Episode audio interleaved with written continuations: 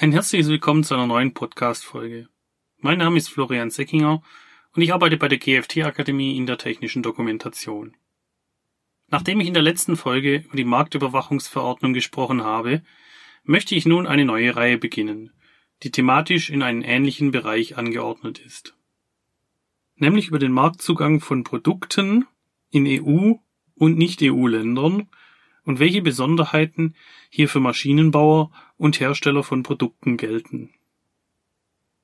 In dieser ersten Folge möchte ich allgemeine Punkte ansprechen, über den Marktzugang innerhalb der EU reden und in den weiteren Folgen auf spezielle Aspekte hinsichtlich der großen Exportländer wie USA, China oder Russland näher eingehen. Der deutsche Maschinenbau ist nicht nur im Inland erfolgreich. Viele Hersteller leben sogar nur vom Export. Die Exportrate von Maschinen betrug im Jahr 2018 rund 79 Prozent. Sehr viele Maschinen wechseln ihre Besitzer zudem sogar nach außerhalb der EU. Beliebte Exportländer sind unter anderem USA und China. Daher auch nur mehr als verständlich, sich einmal mit den Anforderungen für den Marktzugang an EU- und Nicht-EU-Ländern zu befassen. Denn die Bedingungen für den Marktzugang an andere Länder, vor allem außerhalb der Europäischen Union, gestalten sich unterschiedlich schwer. Aber warum gibt es überhaupt Hürden für den Marktzugang zu anderen Ländern? Die Regulierung des Marktes ist schon sehr alt. Bereits im Mittelalter fand über Zünfte eine Regulierung des Marktes statt. Es wurde festgelegt, wo jemand einen Betrieb errichten durfte und wie viele Gesellen er beschäftigen durfte. So wurde bereits früh das Angebot auf den Marktständen reguliert.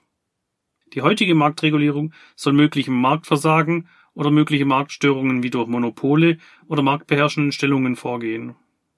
Um dies zu erreichen, können bestimmte Marktteilnehmer privilegiert oder behindert werden. Dies ist nicht unüblich, um die eigenen Märkte und Anbieter zu schützen. Beispielsweise durch bürokratische Einfuhrhürden wie Zölle oder Aufsichtsbehörden möchte man die eigenen Anbieter auf dem Markt schützen. Die Regulierung kommt natürlich auch für bereits lange am Markt tätige Anbieter zugute. Diese ersparen sich einen möglichen intensiven Wettbewerb durch neue Anbieter, da diese erstmal hohe Investitionen tätigen müssen. Befassen wir uns nun zuerst mit dem Marktzugang innerhalb der Europäischen Union. Innerhalb der EU sind die Bedingungen für den Zugang zum Binnenmarkt einheitlich geregelt. Dies gelang, indem Rechts- und Verwaltungsvorschriften vereinheitlicht wurden und die Mitgliedstaaten zu deren Umsetzung verpflichtet wurden. Durch die Verabschiedung diverser Richtlinien und einem liberalen System mit hoher Eigenverantwortung des Produktherstellers will man vorhandene Handelshemmnisse zwischen den einzelnen Mitgliedstaaten abbauen. Eine der wichtigsten Richtlinien ist die für die allgemeine Produktsicherheit verabschiedete Richtlinie 2001-95-EG e des Europäischen Parlaments und des Rates vom 3. Dezember 2001. Diese Richtlinie befasst sich mit der Sicherheit von Produkten, die im europäischen Binnenmarkt auf den Markt bereitgestellt werden. Als Hersteller ist man durch die Richtlinie verpflichtet, nur sichere Produkte auf dem europäischen Markt bereitzustellen. Jedes der Mitgliedstaaten muss diese Richtlinie in ihr nationales Recht umwandeln.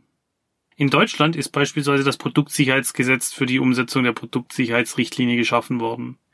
Dieses Gesetz betrifft Produkte aller Art. Zudem ist das Inverkehrbringen bestimmter Produkte durch weitere Richtlinie und deren Anforderungen noch stärker reglementiert. Beispielsweise haben Medizinprodukte oder Spielzeuge ihre eigenen Richtlinien. Gleiches gilt für die Bereitstellung von Maschinen. Für den Maschinenbau ist die europäische Maschinenrichtlinie zu beachten. Diese regelt das Inverkehrbringen von Maschinen innerhalb der europäischen Wirtschaftsraumes sowie der Schweiz und der Türkei. Auch die grundlegenden Sicherheitsanforderungen an Maschinen beschreibt die Maschinenrichtlinie in ihrem ersten Anhang.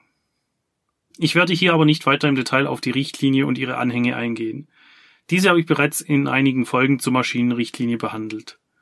Sollten Sie sich genauer für diese interessieren, kann ich Ihnen die erste Folge dieser Reihe in der Beschreibung verlinken. Um ein Produkt innerhalb des europäischen Wirtschaftsraums bereitzustellen, muss der Hersteller also nachweisen können, dass sein Produkt den Sicherheitsanforderungen der jeweiligen europäischen Richtlinie entspricht. Die Sicherheitsanforderungen sind durch harmonisierte Normen aufgestellt. Der Hersteller muss bescheinigen, dass er alle für sein Produkt betreffenden Normen und deren Sicherheitsbestimmungen einhält. Dies macht er in einer Selbsterklärung, welche die Konformität mit den EU-Richtlinien vermuten lässt. Ob die Selbsterklärung des Herstellers auch korrekt war, überprüft die jeweilige am Markt vertretene Marktüberwachungsbehörde. Alle Mitgliedstaaten der EU haben eine staatliche Marktüberwachung. Für diesen Zweck wird eine Behörde festgelegt, die für die Marktaufsicht zuständig ist. Diese legen Aufgaben, Befugnisse und organisatorische Vorkehrungen für die Überwachung des Marktes fest. In Deutschland obliegt die Marktüberwachung den einzelnen Bundesländern, die eigene Behörden unterhalten. Eine gewisse Koordinierung unter den einzelnen Bundesländern übernimmt die Bundesanstalt für Arbeitsschutz und Arbeitsmedizin. Die Behörden der Bundesländer dürfen geeignete Maßnahmen ergreifen, damit unsichere bzw. nicht konforme Produkte vom Markt genommen werden. Ebenfalls können die Behörden vom Hersteller verlangen, ihr Produkt so zu verändern, um dieses in einen sicheren bzw. konformen Zustand zu bringen. Die Meldungen an die Behörden können dabei von Behörden aus anderen Mitgliedstaaten ausgehen, aber genauso auch von anderen Unternehmen wie Mitbewerbern oder Privatpersonen. Die Marktaufsicht geht diesen Meldungen nach und prüft das betreffende Produkt auf ihre Richtigkeit mit den europäischen Richtlinien. Stellt die Behörde einen Verstoß gegen geltendes Recht fest, kann es zu mehreren Strafen kommen, je nachdem wie schwer der Verstoß ist. Entsteht durch ein Produkt ein ernsthaftes Risiko für Gesundheit und Sicherheit von Personen, kann die Marktaufsicht den Verkauf des Produktes verbieten, bis dieses verbessert wurde. Ist das Risiko besonders hoch, kann die Behörde sogar fordern, dass sie alle betreffenden Produkte auf dem Markt vernichtet werden. Außerdem kann sie anordnen, dass die Öffentlichkeit vor den Produkten gewarnt wird. Ebenfalls sind Bußgelder und Freiheitsstrafen möglich.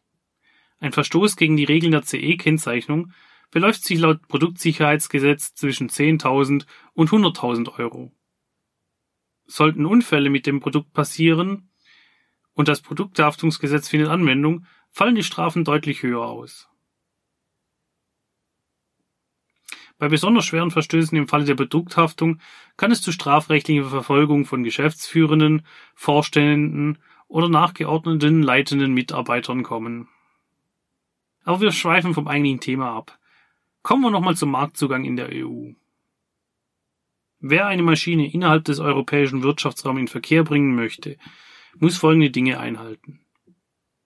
Die grundlegenden Sicherheitsanforderungen aus der EG Maschinenrichtlinie 2006-42-EG einhalten, die Festlegungen aus den harmonisierten Normen einhalten, die eine Übereinstimmung des Produktes mit der Maschinenrichtlinie gewährleisten andere nicht harmonisierte Normen einhalten, welches ein hohes Schutzniveau der Maschine an die Sicherheit und Gesundheit von Personen gewährleistet. Die notwendige technische Dokumentation erstellen, mit Risikobeurteilung, Betriebsanleitung, Konformitätserklärung und sonstige technische Unterlagen wie Zeichnungen, Diagramme und so weiter. Die Maschine muss eine CE-Kennzeichnung tragen, welche sichtbar, lesbar und dauerhaft angebracht ist. Ebenfalls sehr wichtig, die Übersetzung aller mitgeltenden Unterlagen für den Endanwender der Maschine. Wenn die Maschine beispielsweise nach Griechenland geht, dann muss eine technische Übersetzung der externen technischen Dokumentation ins Griechische vorliegen. Nur eine englische Betriebsanleitung mitzugeben, genügt nicht. Wenn Sie detaillierte Informationen zur CE-Kennzeichnung benötigen, empfehle ich Ihnen die Podcast-Reihe meines Kollegen. Ich verlinke Ihnen die erste Folge der Reihe mit dem Titel Grundlagen der CE-Kennzeichnung in der Beschreibung. Wir haben uns nun das europäische Marktzugangsmodell angeschaut. Dieses ist darauf ausgelegt, den Marktzugang für neue Anbieter recht einfach durch eine Selbstauskunft des Herstellers zu ermöglichen. Solch ein liberales System mit einer Selbstauskunft des Herstellers bietet natürlich gewisse Vor- und Nachteile, auf welche ich nachfolgend nun eingehen werde. Da das System recht unbürokratisch und flexibel ist, steht einer schnellen Markteinführung von neuen Produkten nicht viel im Weg. Es fallen keine zusätzlichen externen Verwaltungskosten an, da der Hersteller nur eine Selbstauskunft abgeben muss. Im Umkehrschluss kann dies auch zu Schwierigkeiten führen. Ein großer Nachteil des Systems ist sicher, dass schwarze Schafe, es sehr einfach haben, unsichere Produkte auf den Markt zu bringen. Hersteller aus Nicht-EU-Ländern halten mit ihren Produkten möglicherweise nicht die Sicherheitsbestimmungen der europäischen Richtlinien ein. Auf diesem Weg gelangen dann häufig billig produzierte und unsichere Massenware auf den europäischen Markt. Die Produkte müssen aber nicht unbedingt unsicher sein. Es kann ja schon vorkommen, dass die benötigten Prüfkompetenzen beim Hersteller fehlen. Denn viele Hersteller kennen sich nicht genügend mit dem Konformitätsbewertungsverfahren und der CE-Kennzeichnung aus. Häufig verwechseln die Marktteilnehmer auch das CE-Kennzeichen mit einem Qualitätskennzeichen. Dies ist aber falsch, da die CE-Kennzeichnung belegt, dass die Hersteller die Anforderungen aus den EU-Richtlinien an sein Produkt kennt und diese auch einhält. Auch die Auslegungen und Abgrenzungen der jeweiligen Richtlinie machen vielen Herstellern zu schaffen. Häufig werden die Produkte den falschen Richtlinien zugeteilt oder weitere zutreffende Richtlinien werden außen vor genommen. Wir kommen nun zum Ende dieser Folge. Die Hersteller außerhalb der Europäischen Union profitieren von dem liberalen Marktzugang. Ein Hersteller innerhalb der Europäischen Union profitiert aber nicht beim Export aus der EU. Dieser muss sich an die Systeme der anderen Länder halten. Was für Stolperfallen diese Systeme in anderen Ländern außerhalb der EU beinhalten, werde ich in den weiteren Folgen dieser Reihe behandeln. Ich hoffe, Ihnen hat diese Folge gefallen. Ich bedanke mich bei Ihnen für das Zuhören und wünsche Ihnen bis zum nächsten Mal alles Gute. Ich freue mich, wenn Sie dann auch wieder einschalten. Auf ein baldiges Wiederhören.